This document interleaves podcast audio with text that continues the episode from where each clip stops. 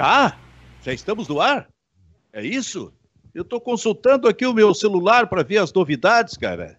Bom, mas então vamos lá, né? Com o bairrista FC, o que, que eu vou fazer, né, ô Kleber? Algum, a, a, a, alguma coisa a gente vai ter que fazer. Vamos falar. Se abriu aí a, a imagem para nós, ô Kleber, é, e o microfone também. O que, que a gente vai fazer, Kleber? Vamos falar, Kleber. É, como diria um grande filósofo da, da região sul do, do Brasil, eu vim aqui para dar credibilidade ao programa. Então vamos lá. Nosso amigo Renato Marcília, foi isso? Ah, não, era, era ele? Sim, o, o Renato Marcílio. O mau caráter, mau caráter em andamento, vamos lá. Na estreia, na estreia no Sala de Redação, né? Isso, é o programa que já teve o Oswaldo Rola, Cid Piero Cabral, Rui Carlos Osser, Paulo Santana, aí chegou o Marcílio para dar credibilidade. Antes dele, agora, Sala de Redação não existia. Agora, esse teu caráter aí também, agora foi muito forte, hein? Se tu me disser alguma coisa do Sala de Redação atual, chamando essa, esses nomes, referindo esses nomes de novo, acho que tu vai ser cancelado. É, é isso, né? A, a, moda é cancelado, não é, o Kleber, o Baldasso? Não, a moda é cancelado. Tu acaba de me dar uma, uma informação importante, Silvio Benfica, de que o sala de redação ainda está no ar. Eu não sabia disso. Pá! Ribeiro tu provocou. Neto. Tu provocou, né? Ele, ele cavou a falta, né? Ele cavou a falta. Que é, o Ribeiro Neto, tu que é o mais equilibrado ah. no programa. É, eu, eu, vou dizer o seguinte: onde é que eu fui me meter hoje? Hein? Meu Deus do céu! Eu vou, eu vou, eu, eu, vou colocar os meus espinhos aqui, tá, Baldaço, para me proteger, tá? Olha só, eu fico muito feliz, muito feliz de estar neste programa hoje com três grandes professores de jornalismo que eu tive na minha vida: Silvio Benfica, Kleber Grabowski e Ribeiro Neto. Então, assim, ó, com tudo que eu aprendi sobre jornalismo com vocês, eu tenho certeza que este programa, jornalisticamente, hoje, estará colocado como deve ser colocado. O que, que é mais importante jornalisticamente hoje? E certamente com este assunto o programa abrirá, que é o fato de que o Inter é líder do Campeonato Brasileiro. Isso, isso sobrepõe jornalisticamente, eu aprendi com vocês, vocês são meus professores, se sobrepõe jornalisticamente a qualquer outro assunto de futebol no Rio Grande do Sul hoje. Essa oh, loucura, oh. Eu, essa loucura eu nunca te ensinei. É, não, mas aqui, ó, eu, eu tenho, eu tenho, eu, eu até eu fiz um, um post hoje na minha página, falei um pouquinho aqui no, no, no, RDC e vou tentar explicar por que, que o Baldasso está fazendo esse brilhante jogo de palavras aí. É, existem três tipos. Eu, eu, posso ter esquecido algum, mas eu, eu, acordei hoje me lembrando só de três tipos de torcedores, senhor Benfica. Pois não. Existe, existe o torcedor paixão, que é o 80%. O torcedor paixão é o extremista entendeu? Ele, ele torna o cara que fez o gol da vitória um herói, ele torna o cara que falhou um demônio, demoniza o jogador, né? Ele é um extremista, ele, ele é capaz, porque a paixão é cega, né, de, de ocultar qualquer coisa razoável pelo seu nível de, de, de extremo de paixão pelo clube do coração. Né? Esse é o torcedor apaixonado. Existe o torcedor amoroso, Silvio, filha, o Silvio. O torcedor amoroso, como é da diferença entre paixão e amor, ele é mais contemplativo. Ele sofre em demasia quando a coisa está ruim e ele é ele, ele entra numa, numa, numa, numa atitude zen assim quando o seu time é campeão, entendeu? Mas ainda assim ele, ele, ele, ele, é, ele, é mais, ele, ele é mais, não é razoável, mas ele é, ele é mais contemplativo, ele entra numa atmosfera de, de, de, de compromisso, de irmandade, ele perdoa, entendeu? Esse é o torcedor amoroso. E tem o torcedor comentarista, que ele é, tem sim 2, 3%, eu acho, né? Que é o torcedor mais razoável, que ele analisa os pormenores, que ele faz as projeções, tudo tem uma vírgula, ah, ganhou, mas, sabe, perdeu, mas, sabe, ele é o torcedor comentarista. Então, esses três tipos né, de torcedores que existem, na minha opinião. E eu confesso para ti que eu ainda hum. não consegui identificar em qual desses três o Baldaço está situado.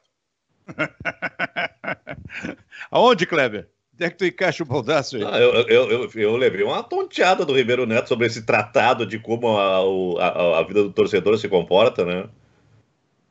Mas, mas eu acho, eu acho que o, o Fabiano Baldassi, Fabiano Baldassi é, um, é um oportunista do bem. o torcedor paixão é aquele que pode pensar, muitos deles, como a gente pensa sobre o time dele. Mas ele não admite que a gente fale isso, que ele está pensando. Ele está concordando com a gente. Se a gente está ah, criticando sim. o time. Pega o Grêmio, assim, por exemplo. O Grêmio é campeão gaúcho de 2020, mas jogou mal pra caramba ontem. E, de novo, o técnico Renato Portaluppi não encontrou soluções na sua substituição. E o Grêmio vem sendo assim durante a temporada. Tirando os grenais do Campeonato Gaúcho, onde o Grêmio se impôs, o Grêmio vem sendo assim, e não é a primeira vez que a gente fala aqui no programa sobre isso, durante a temporada, oscilando muito. E, e ontem o jogo deixou para mim um claro recado para o que vem pela frente, cara. Em setembro são três competições. Se o Grêmio seguir oscilando de, de, na, nas três do mesmo jeito que está oscilando até aqui na temporada, o Grêmio não vai avançar em nenhuma delas. Bom, eu estou criticando o Grêmio a despeito do título de ontem.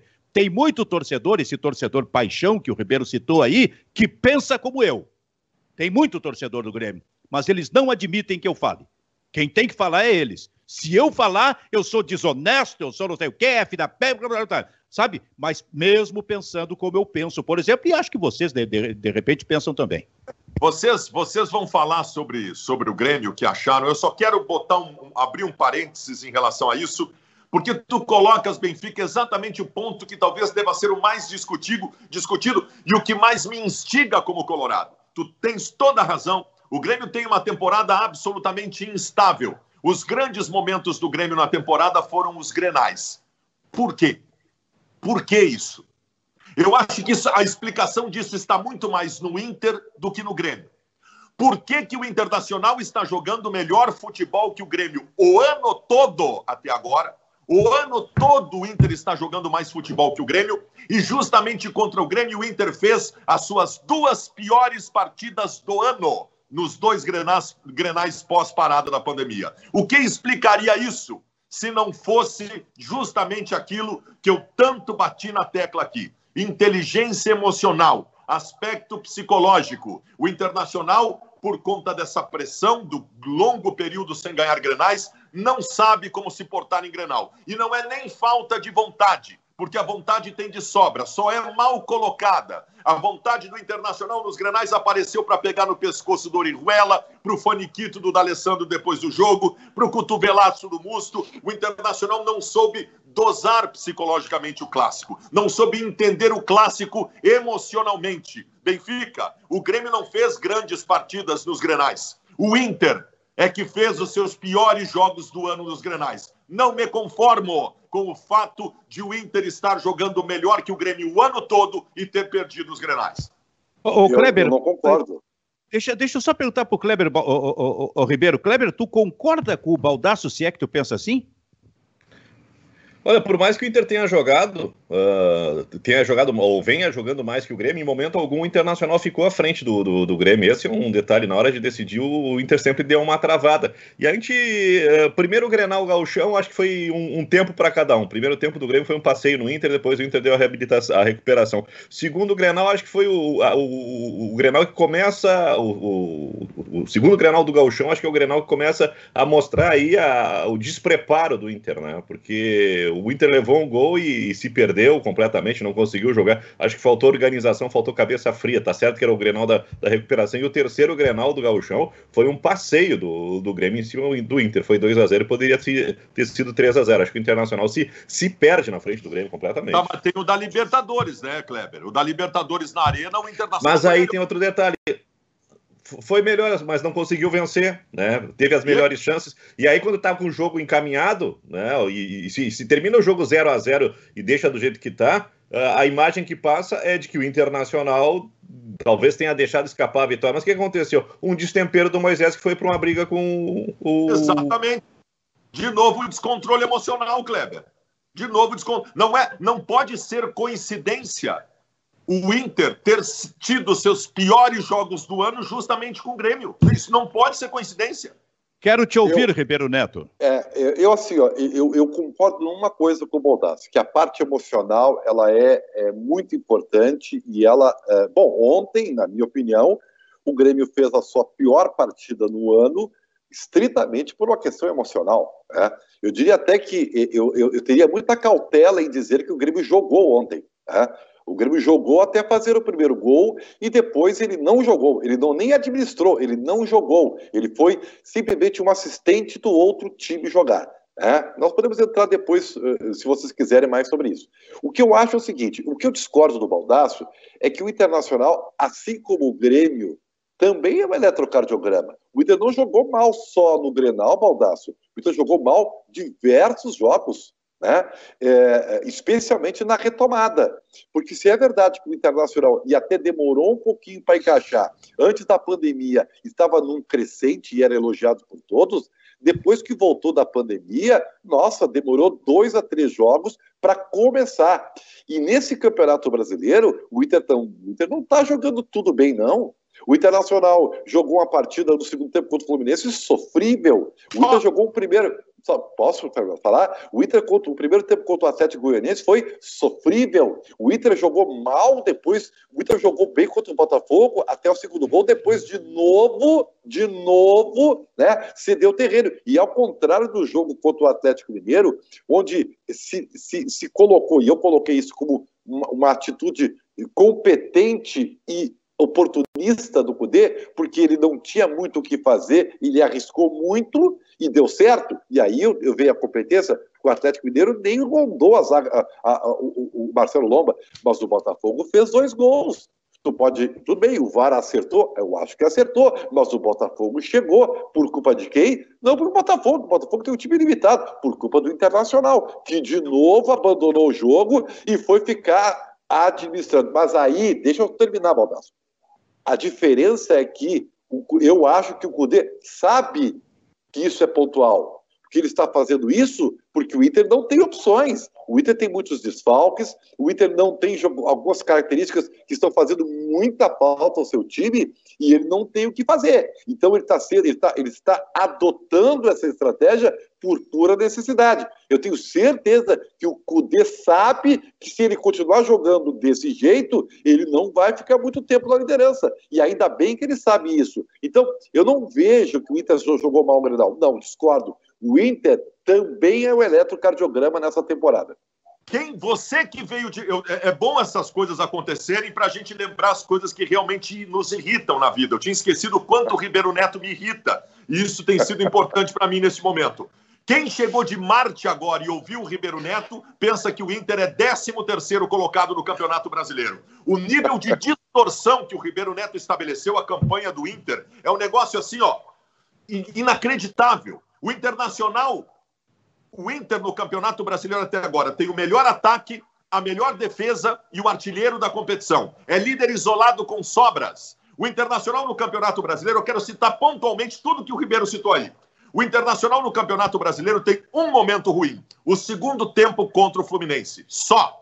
O Inter tomou dois gols no Campeonato Brasileiro de pênalti até agora. O Botafogo não fez nenhum gol no Internacional, porque se não valeu é porque tinha uma irregularidade. Os gols aconteceram por causa da irregularidade. Outra coisa, o Internacional contra o Atlético Goianiense, que tu citas, que jogou o primeiro tempo ruim, o Inter jogou com um time reserva esse jogo. Quem escolheu esse time?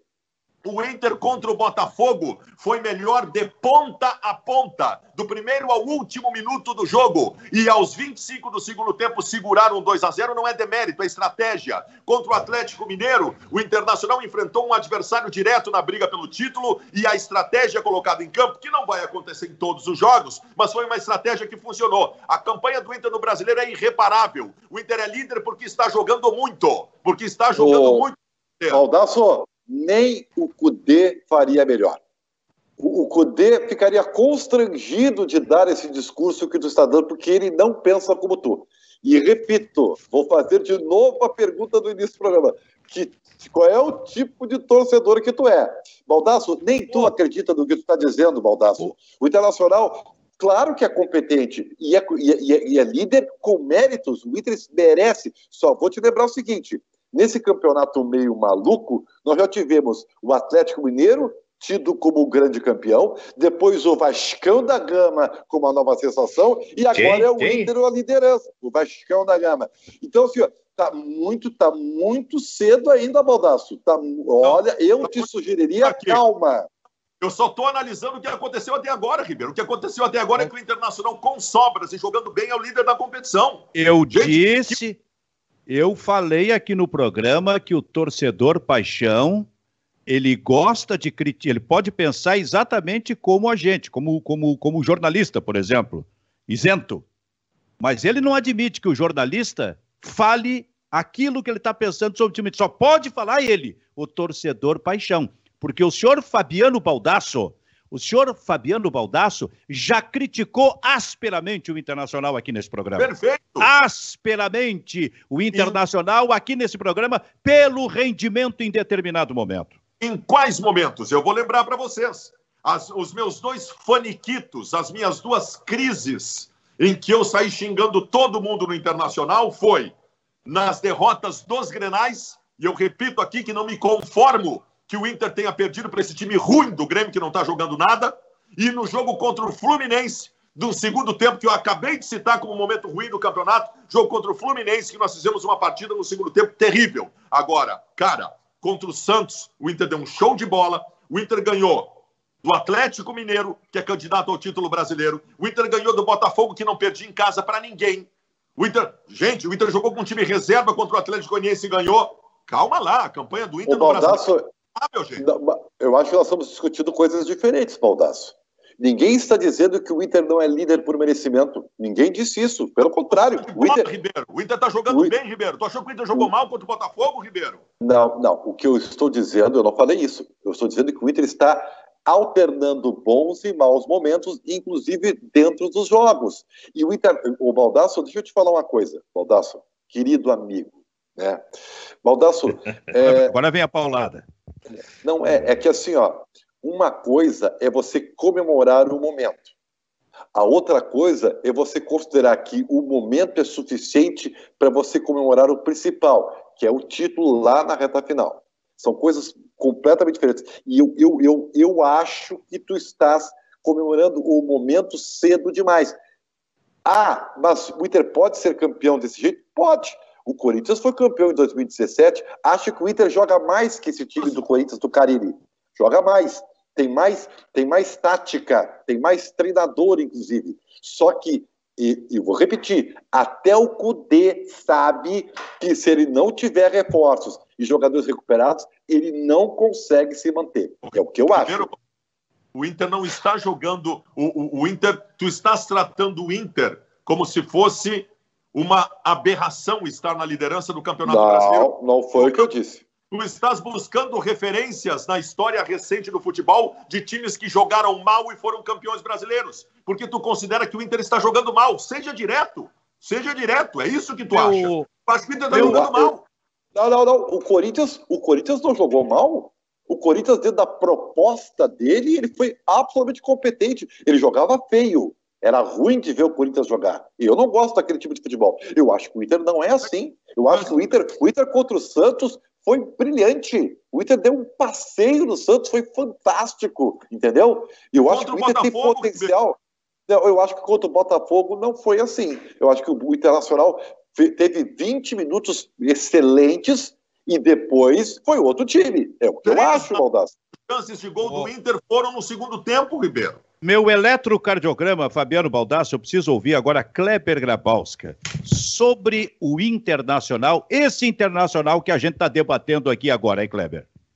Bom, acho que o Internacional já foi bem melhor do que eh, do que está sendo, né? Acho que o Internacional lá de março talvez tenha atingido o ápice desse modelo de, de jogo do, do Cudê em momentos difíceis, né? Que foram aqueles jogos eliminatórios contra os chilenos e, o, e os colombianos, principalmente contra o Tolima, né? Cresceu, deu, deu um, um modelo, deu uma amostra do que o Internacional se, uh, seria. E talvez tenha sido prejudicado com a longa paralisação. Quando voltou, o Internacional não conseguiu ser tão bom e tão regular como vinha sendo. E aí a exigência foi foi maior e por não conseguir repetir esse desempenho, o Internacional pagou caro, né? Foi eliminado no Campeonato Gaúcho, perdendo dois grenais e o segundo foi, foi preocupante. E no Campeonato Brasileiro o Inter não está sendo brilhante, espetacular, mas está sendo muito eficiente. E alguns momentos muito bom, e outras vezes competitivo. Eu acho que o Internacional está dentro do modelo. O que me preocupa no Inter é a defasagem que tem em relação aos garotos do plantel. O Cudê ele está sendo praticamente o, fazendo trocas com os mesmos jogadores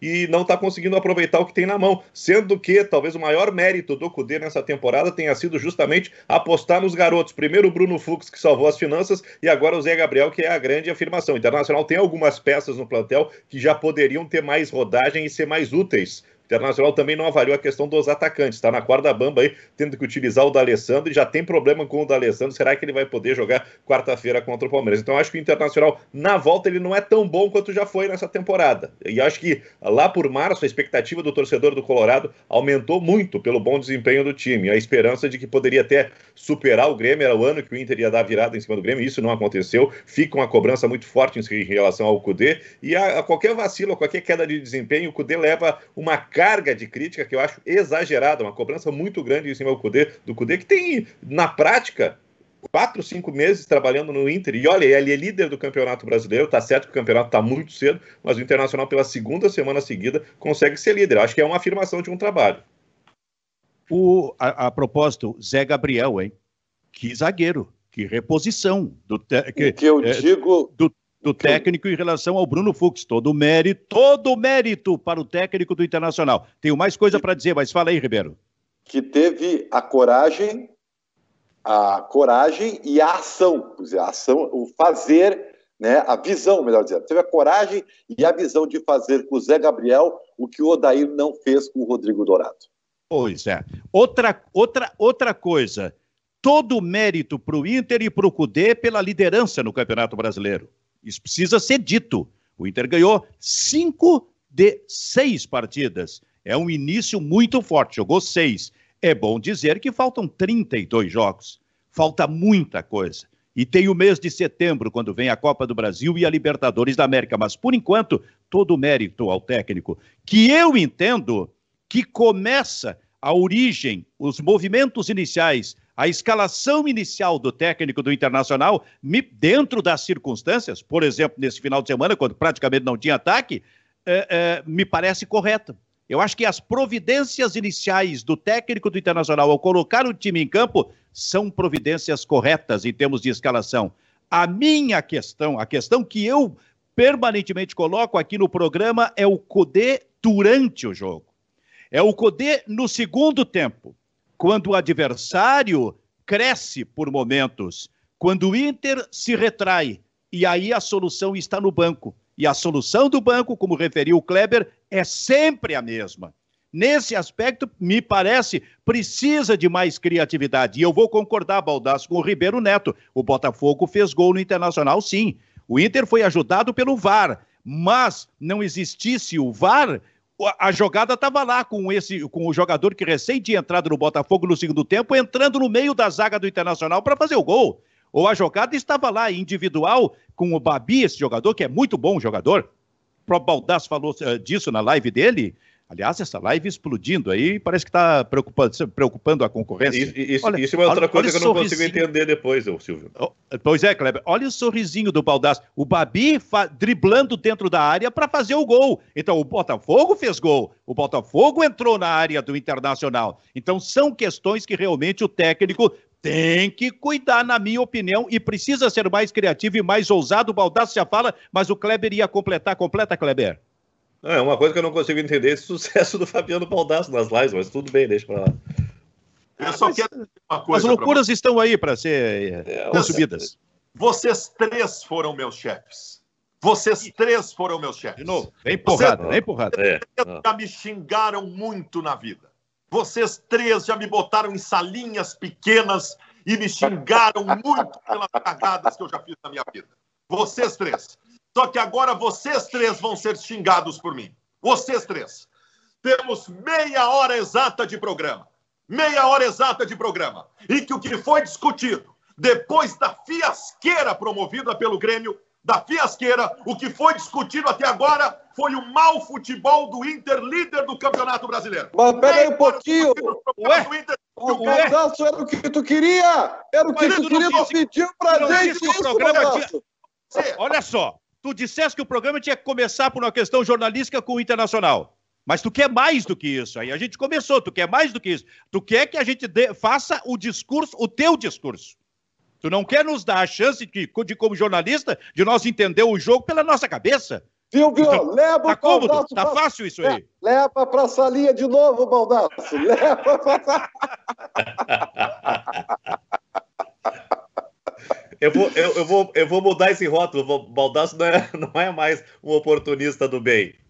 Eu vou, propor, eu vou propor uma coisa agora para enlouquecer definitivamente o Baldaço. Porque o Baldaço, como eu disse, ele termina um jogo, por exemplo, do Internacional, ou, ou o Grêmio está jogando e ele entra com uma live e ele explode na, na audiência. E aí ele tem na, ao lado dele a chefe dele, a chefia, né? Que é a Munique. E a Munique, Munique, tu dá a bola picando pro Baldaço. Então, Munique, se, se, for necessário, se for possível, Munique, deixa um de nós três ficar ao lado do Baldaço na hora que ele for fazer a live.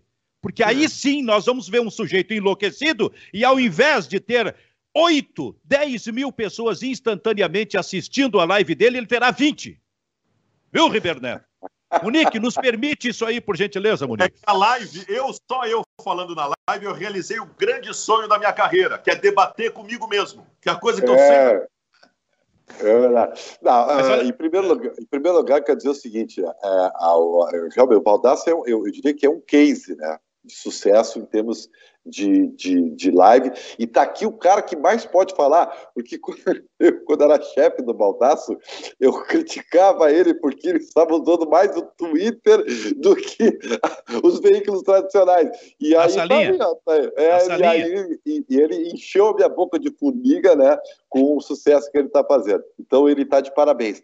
Ah, mas isso não quer dizer que eu vá concordar com ele. Aliás, eu sempre discordei muito do Baldaço e adoro às vezes fazer isso. Né?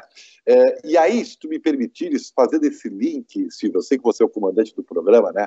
Eu, eu quero dizer o seguinte: é, o, o, ano como um todo, né, e serve muito para o Grêmio isso também, ele não é definitivo, e até, e até isso torna a competição muito boa. Eu acho que nós vamos ter um campeonato brasileiro muito competitivo, por, por causa exatamente de, de não termos um bicho-papão, de não, não termos muita noção do que vai acontecer daqui cinco ou seis rodadas. É, eu acho que todo mundo está meio eletrocardiograma. E isso vai fazer a competição ser muito atrativa, embora talvez o, a, a, a, o coeficiente técnico esteja abaixo do que nós pudéssemos desejar.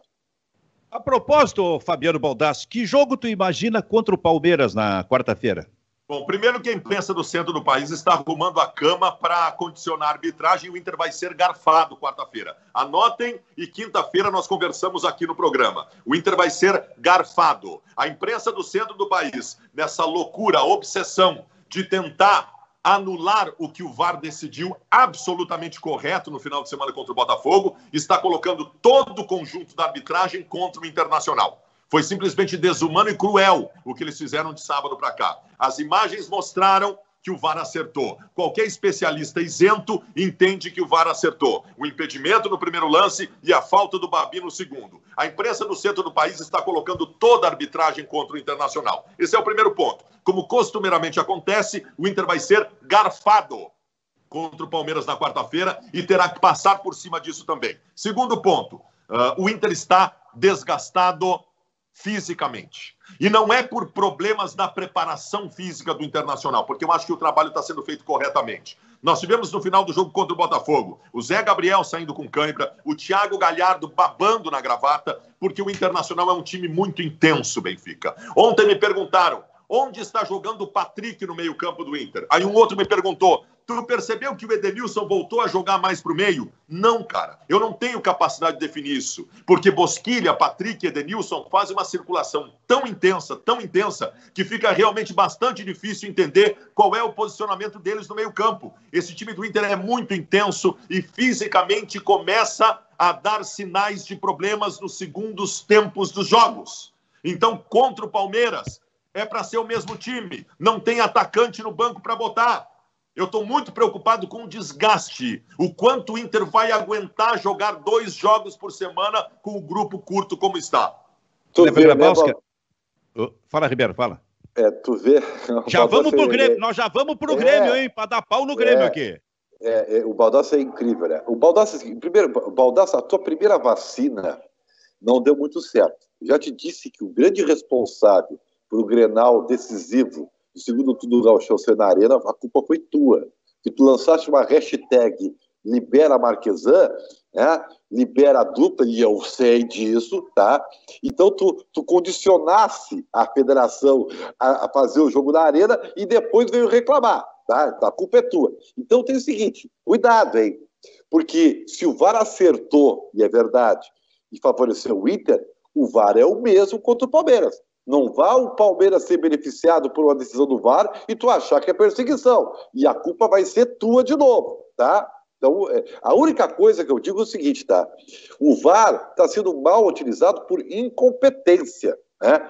E é uma insegurança de quem decide, porque todo mundo vê claramente o que aconteceu. Só que a insegurança faz que eles demorem. O que aconteceu no Santos e Flamengo ontem foi uma vergonha. 10 minutos para decidir um lance, isso aí é uma insegurança que está fazendo o VAR ser colocado é, como ponto de interrogação. E não pode, tá? Porque essa ferramenta ela veio para ficar. Kleber Grabowska. É, não, não, adianta, não, adianta, ah, fala, fala. Silvio, não adianta tu chutar o aparelho, o monitor, a culpa não é, não é, da, não é do aparelho do monitor, a culpa é de quem opera. Então, isso é só o reflexo uh, da, da, da, incompetência ou da, da falta de preparo para operar o VAR. Pô, o, o jogo do, do Flamengo ontem acho que teve uma hora e meia no primeiro tempo, né? Oito minutos de interrupção. E eu estava vendo agora a matéria do, do GE, que tem um aumento de 68% de interrupção nos jogos por, por causa do VAR. Então, a, a questão está na inabilidade de quem está utilizando isso, né? Eu acho que é um recurso muito, muito certo, muito válido, mas o tempo que se perde. E tem outro detalhe: muitas vezes, ou quase sempre, a gente não tem a imagem definitiva, aquilo que faz com que a arbitragem, uh, uh, o VAR, né, se manifeste e opere a ação de anular ou confirmar alguma coisa. Né? A gente fica em dúvida em relação ao que, que realmente aconteceu nos lances, porque não tem esse esclarecimento para o grande público, para o telespectador. Né? Claro, falta transparência.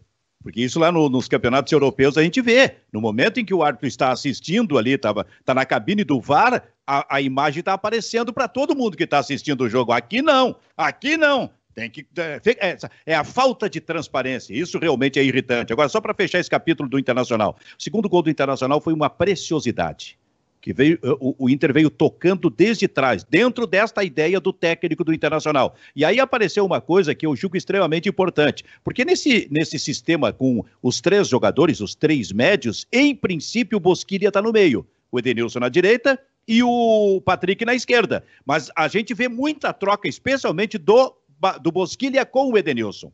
Mas, em princípio, o, o, o Bosquilha está no meio. E aí, o que aconteceu? Eu lembro lá, quando a gente fazia no estúdio o programa, que eu falava sobre o fato de que este jogador, o centralizado, precisa entrar na área adversária.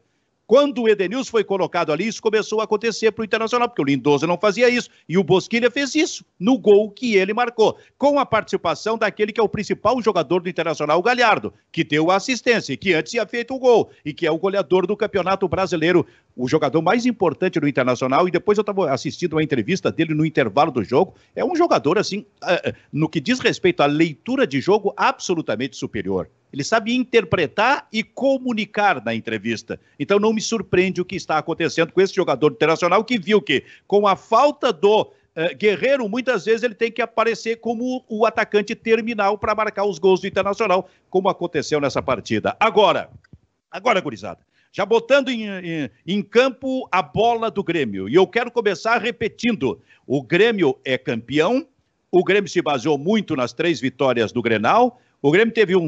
Enfim, voltou a ter um centroavante, seu, goleador do Campeonato Gaúcho. Esta me parece ser a principal notícia do Grêmio na temporada, mas é um Grêmio preocupante, que deixa, um, que deixa um recado para o mês de setembro, porque é um time que oscila demais durante toda a temporada, absolutamente é.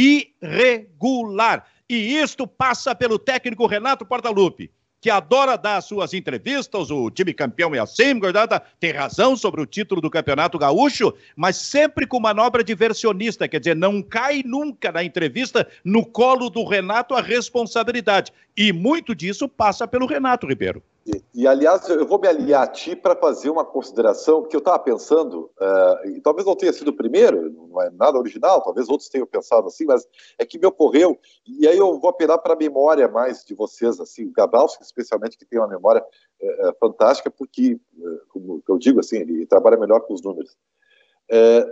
vocês já notaram que o, o, quando a vantagem é muito expressiva, o Renato se atrapalha e, consequentemente, o time do Grêmio? Eu pensando assim, e olha, vou pegar momentos bons do Grêmio, tá?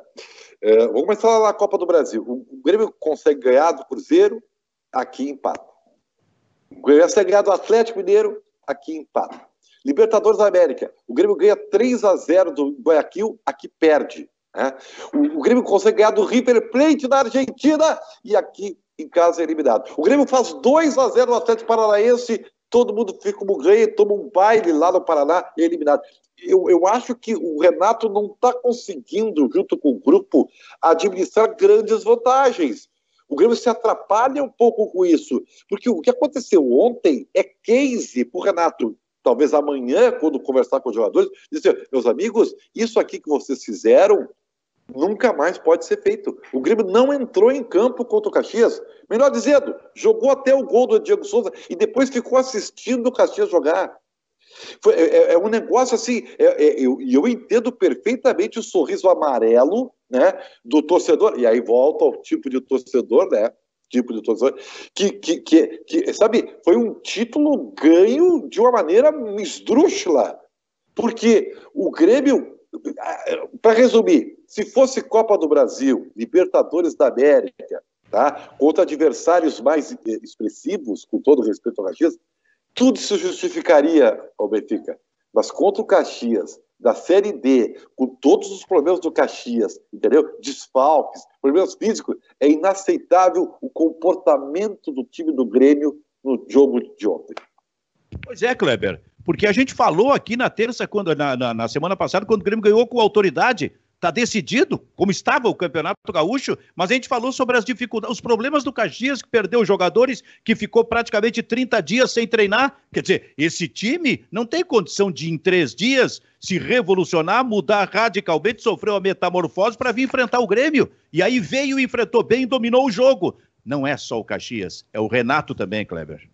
É, eu, eu fiquei meio preocupado e até a certo ponto irritado com a coletiva do Renato, porque ele não conseguiu ser claro, transparente e lúcido na sua explicação do comportamento do time em relação ao Caxias. Ele usou 200 vezes a frase: vai ter, a gente vai ter que escrever, vai ter que falar, mesmo não gostando, que o Grêmio é campeão. Acho que usou isso, acho que usou é, é, essa frase em todas as respostas da, da coletiva de ontem. Então acho que isso aí meio que mascara um comportamento muito fraco do Grêmio no jogo, né? O Renato não teve soluções e acho que ontem no segundo tempo ele, ele voltou a, aquele repertório ruim de substituições que ele fez. Ele meio que desmontou o time do Grêmio e, e colocou um título que estava na mão uh, em riscos. Tanto que a gente está muito mais elogiando uh, desde ontem o, o, o, Lacerda como técnico revelação e talvez o melhor técnico do campeonato gaúcho, do que enaltecendo o Grêmio e a estratégia do Renato em garantir o título. O Grêmio está com o título na mão, ele fez o mais difícil que era ganhar em Caxias, e dentro desse histórico que o Renato, que o, que o Ribeiro falou, quase que o Grêmio entrega a rapadura ontem. Eu acho que a culpa não é dos jogadores, o Grêmio teve desfalques, perdeu pelo menos duas peças importantíssimas, que são o Matheus Henrique e o PP. O Jean-Pierre está tá, tá atuando Digamos assim, numa maneira de, de, de, uma mobilização pessoal no momento particular muito difícil, mas o que faltou ontem foi a mão do treinador, né? O Renato foi, foi muito infeliz nas suas, nas suas providências do jogo, principalmente no segundo tempo. Né? Entre, é, é outra, outra coisa, já, já, já jogo pro baldaço aí. Eu, eu, eu vi um vídeo ontem do, do Eduardo, pai do, do, do Jean-Pierre, uma mensagem que ele deu, acho que vocês viram também Cara, aquilo ali é a prova concreta dos perigos desta, deste vírus, cara, essa Covid-19. Porque a gente, eu conheci ele quando fiz uma entrevista com o GPR na, na, na Casa Bairrista. É um homem de 1,90m, forte, era segurança, tá, sabe? Absolutamente forte. E ali tu vê um cara frágil, frágil, frágil, cara.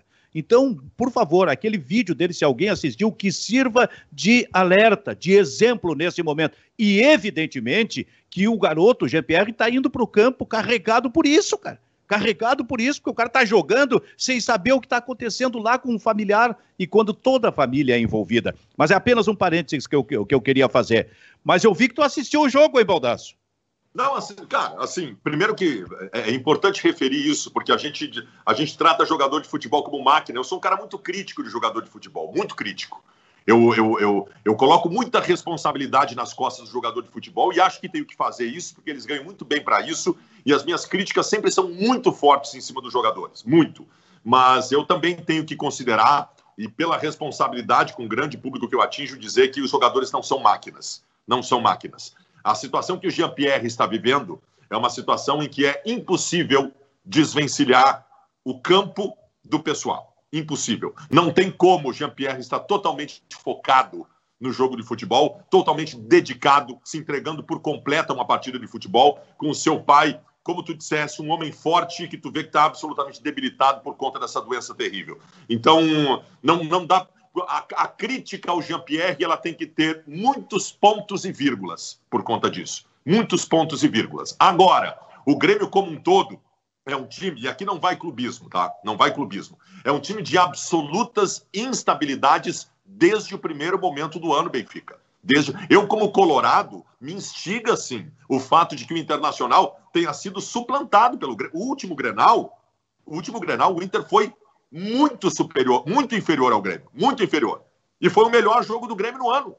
O último Grenal foi o melhor jogo do Grêmio do ano e o Inter fez o pior jogo do, do, do, do seu ano. Então, assim, ó, eu tento entender o que, que acontece com o Internacional. Porque dia 23 de setembro, nós temos um Grenal de Libertadores da América, um dos mais importantes da história. O Inter provavelmente nesse Grenal, porque vai ter jogado com a América de Cali antes, o Inter provavelmente nesse Grenal estará definindo a sua classificação à próxima fase da Libertadores. Então, assim, o que, qual é o avanço que o Inter vai estabelecer até este Grenal, especialmente no aspecto psicológico? As evoluções no campo, eu estou vendo. Eu estou vendo o time retomando, estou vendo o time buscando de novo aquele movimento envolvente diante da parada. Mas e a cabeça? O Inter estar jogando melhor que o Grêmio quando começar o Grenal significa pouco. Porque até agora, nesse ano, não significou nada, Benfica. Não significou nada. Porque o Internacional entra em campo no Grenal e fica irreconhecível. Isso me instiga muito. Tu vê como a parte emocional, Silvio, é, ela, ela é grande, ela, ela tem uma interferência tão grande, né? Sabe qual é o exemplo que eu, que eu peguei para o jogo de ontem do Grêmio? Você lembra como é que foi o primeiro gol do Caxias? É uma jogada de flanco, tá? Um escanteio, e depois dá rebote e sobe para o jogo do Caxias. Quem está na marcação, até não entendi, mas quem está na marcação é o Vitor Ferraz. O Vitor Ferraz simplesmente abandona o lance. Ele deixa o jogador do Caxias pegar a bola, levantar a cabeça para fazer o cruzamento, e ele não dá nenhum tipo de marcação, nada. Aquilo ali representa o que foi o Grêmio no jogo, completamente indiferente ao que estava acontecendo, não estava nem um pouco obstinado em ganhar o jogo. O Grêmio estava contando só o relógio. É, e, e, sabe, foi um negócio impressionante. Agora, tem uma coisa que, que, que isso pode não amenizar. É, por que, que se diz que o Grêmio é um eletrocardiograma também? Pô, o Grêmio contra o Corinthians jogou muito, cara.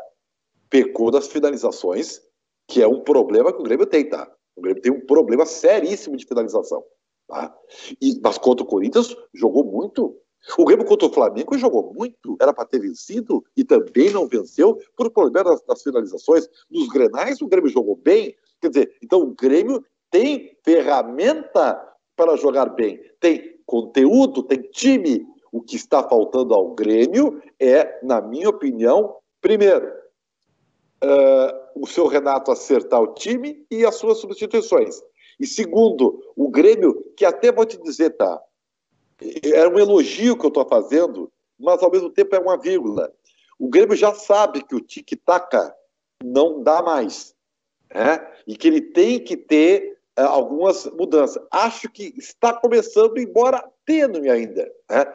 Mas também significa que está se atrapalhando um pouquinho com isso. Né? E ele vai ter que achar esse, esse, esse denominador comum, porque o Grêmio já está muito atrás do brasileiro. Não interessa que é a sexta rodada. São pontos desperdiçados que não voltam mais. E, e, se, e, se, e, esse jogo contra o Sport Recife vai ser um, um termômetro, termômetro do potencial técnico-tático do Grêmio na competição. Muito bem, esse é o Bairrista FC na parceria do Grupo Bairrista com a RDC TV, hoje com Kleber Grabowska, Fabiano Baldasso, Ribeiro Neto. Baldasso, daqui a 16 dias, quer dizer, duas semanas, o Inter está de volta na Libertadores da América, porque estava falando a respeito disso há pouco tempo. Quais são os jogadores que não estarão nesse. São dois jogos que faltam para completar o. Quatro. completar essa fase? Quatro. Ah, três, né? Quatro. Quatro. Ah, tá, tá, tá, perfeito. Quais são os jogadores que não estarão nesse início, nessa volta para a Libertadores? Contra o América, contra o América, não estarão em campo.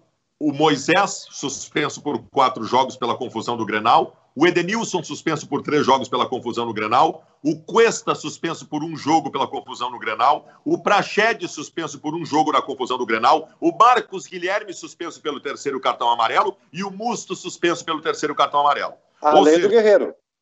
Além do Guerreiro. Além do Guerreiro. Então, tu já. Esse é o primeiro jogo. Mas tu não vai ter nos três jogos seguintes nem o Moisés, nem o Edenilson. Nem o Edenilson, cara. Então, assim, a montagem do time é um desafio para o Cudê. No lugar do Moisés vai entrar o Wendel. E como o Moisés, embora tenha, tenha dado assistência para gol, tenha melhorado, mas eu não vejo problema. O problema é a, é a ausência do Edenilson, cara. A ausência do Edenilson é um pepino. O que, que o homem vai fazer? Ele vai colocar o, o, o Prachedes? Ele vai colocar o Nonato. A ausência do Edenilson me causa pânico nesses quatro jogos que restam dessa fase classificatória. É, o Prachedes na primeira não, porque também está suspenso. Na primeira não. Quer dizer, e, e, e, poderia pensar no Marcos Guilherme naquela função pela direita, mantendo o. Mas também não tem o Marcos Guilherme. A primeira Aliás, não, não tem ele nem para o lado direito nessa linha de três e nem para o ataque. É? Quer ele dizer, vai botar Musto e Lindoso. Não, o Musto também está suspenso. Não, ah, tá aqui tá. o time, ó. ó é. Olha só. É Lomba, Saravia, Zé Gabriel, Moledo e Wendel.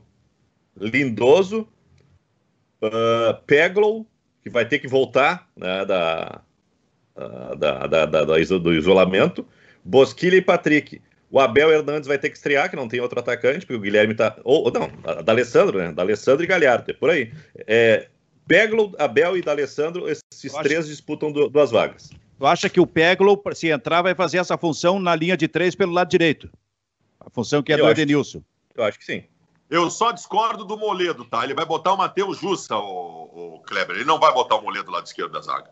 Ah, o resto eu concordo tudo contigo. Não, o, o, bota o Zé Gabriel do lado esquerdo. Daqui a pouco daqui a pouco, e o Moledo na direita, mas o Moledo ele não vai, ele não... Cara, o Moledo para começar jogo só se acontecer uma hecatombe, velho. Ele quer os zagueiros que saiam jogando. Ele contratou o Jussa porque ele não tinha um reserva que saberia sair jogando pelo lado esquerdo. Acho que joga o Jussa. Kleber, o Grêmio, o Grêmio joga, o Grêmio volta, é em casa o jogo do Grêmio? Não, é fora.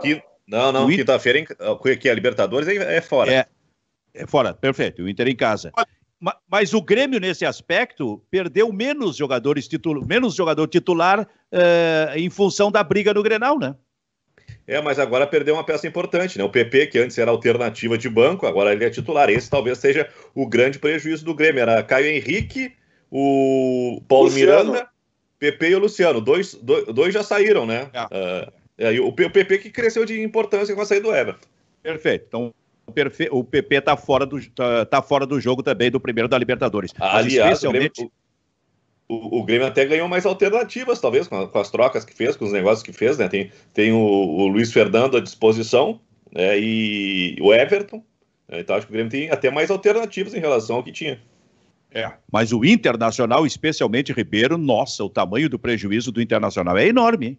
E, esse jogo, como diz Álvaro Baldassi, talvez o jogo mais decisivo para o Inter não seja o Granal, Baldassi. O mais decisivo é este contra o América. Por quê? Porque o América venceu o time chileno fora de casa e, Mas... e, e se tornou um inimigo da dupla Grenal. Se desmontou, perdeu comissão técnica. A parada da pandemia para o América foi um terror para eles. A Católica se manteve. O América se despedaçou com a pandemia, com a crise financeira da pandemia dizer uma coisa, te dizer uma coisa, os técnicos brasileiros, Agora vem, especialmente para aqueles que estão em três competições, um enorme de um desafio. Porque eles vão perder jogador ou por suspensão, ou porque tem que poupar, tem que preservar, e aí ter que ajustar um time de três em três dias, é, nossa, daqui a 15 essa é dias começa é vantagem, essa maratona. Vantagem do Atlético Mineiro, né? Porque o Atlético Mineiro não tem nada. E só, só tem, tem o brasileiro. O que, é. que tu ia falar, Kleber? Não, não, não, não ia falar nada. Eu, eu é. me manifestei de uma maneira equivocada, perdão. Eu estou conversando aqui com o doutor eh, Júlio Orbê a respeito do encerramento do programa. Faltam dois minutos, tá? Dois minutos? o Baldasso quer falar aí? Quer, quer, xingar, quer, quer, quer xingar aqueles teus professores? Eu queria que o Ribeiro aproveitasse mais dois minutos para continuar dando pau no Inter. Esse time com tantos problemas que chega de forma inacreditável à liderança do Campeonato Brasileiro. O Ribeiro Neto, eu quero falar uma, o Ribeiro Neto falou sobre o lado emocional, né? Nós estávamos falando. Sabe que tem muita gente que lembra até hoje dos embates que o Ribeiro Neto e eu tínhamos no programa, né? Na Bandeirantes. Só que a coisa era assim, por falar em emocional. Eu e o Ribeiro, a gente passava a manhã inteira brigando por outros assuntos a manhã inteira brigando nos corredores da Bandeirantes. Então, quando chegava na hora do programa, um queria pular no pescoço do outro. Já havia uma carga emocional de antes do programa. Por isso que era bom. O Ribeiro dizia oi, eu dizia oi por quê, ô desgraçado? Já sabia, já sabia. Então, a carga emocional é importante. A carga emocional é importante. e eu quero dizer para ti o seguinte: eu me lembro e era muito bom e era muito verdadeiro, né? Só que você está sendo injusto. Eu, eu, ah, pelo contrário, eu tenho muito mais elogiado o Cudê do que criticado. Eu apenas estou dizendo algumas verdades que, dentro do perfil que tu se enquadra daqueles três de torcedor, né? Você, eh, por, por vezes você é o torcedor comentarista, mas por vezes você é o torcedor paixão, Baldassi. Isso aí pode confundir um ah, pouco as coisas. Para encerrar, então, da minha parte, o, o, o, o, Ribeiro é um crítico eterno, sistemático de D'Alessandro. Eu queria dizer que o Veinho jogou muito contra o Botafogo, tá? O Veinho é ainda. O Veinho fez uma boa partida, o Veinho ainda contribui. Não é mais titular, não é mais solução para nada, mas ainda contribui. Ele vai, volta e meia, ele vai contribuir. Pode ter certeza, ele tem muita qualidade. Claro, ele não consegue, ele, ele não consegue ele é ter uma sequência. Não, ele tem que ser coadjuvante, ele não pode ser mais da referência. Mas eu concordo, jogou muito bem, Baldassi. Viu, querido? Mas eu acho que essa é a maneira correta de usar o, o D'Alessandro. E que bom uhum. que o Internacional, sem, sem ser muito, sem sofrer um trauma muito grande, conseguiu encontrar uma maneira de, de superar isso aí, né? Porque uh, algum tempo atrás, pá, como é que vai ser o Inter sem o D'Alessandro? Acho que o Internacional se, se reinventou, né? E eu acho que essa maneira é a mais correta. O D'Alessandro está sendo pontual, ele é utilizado só uh, em caso de, de emergência, em alguns momentos da, da partida, quando uh, tem, onde diminuiu o ritmo, passa a ser uma, uma estratégia. Né? Acho que é, é, está sendo muito bem utilizado. E sem crise, sem bronca, sem, sem manchete, eu acho que está tá, tá, tá bem administrado o caso da Alessandro no Inter. Como diria Rui Carlos Osterman, guris, acho que foi um bom papo. Gostaram do guris, né? Então tá. É. Kleber Baldasso Ribeiro, até a próxima. Gente, tchau, tchau, tchau, tchau. Bairrista, tchau, tchau. Fica, é, Bairrista FC fica por aqui. Tchau, tchau.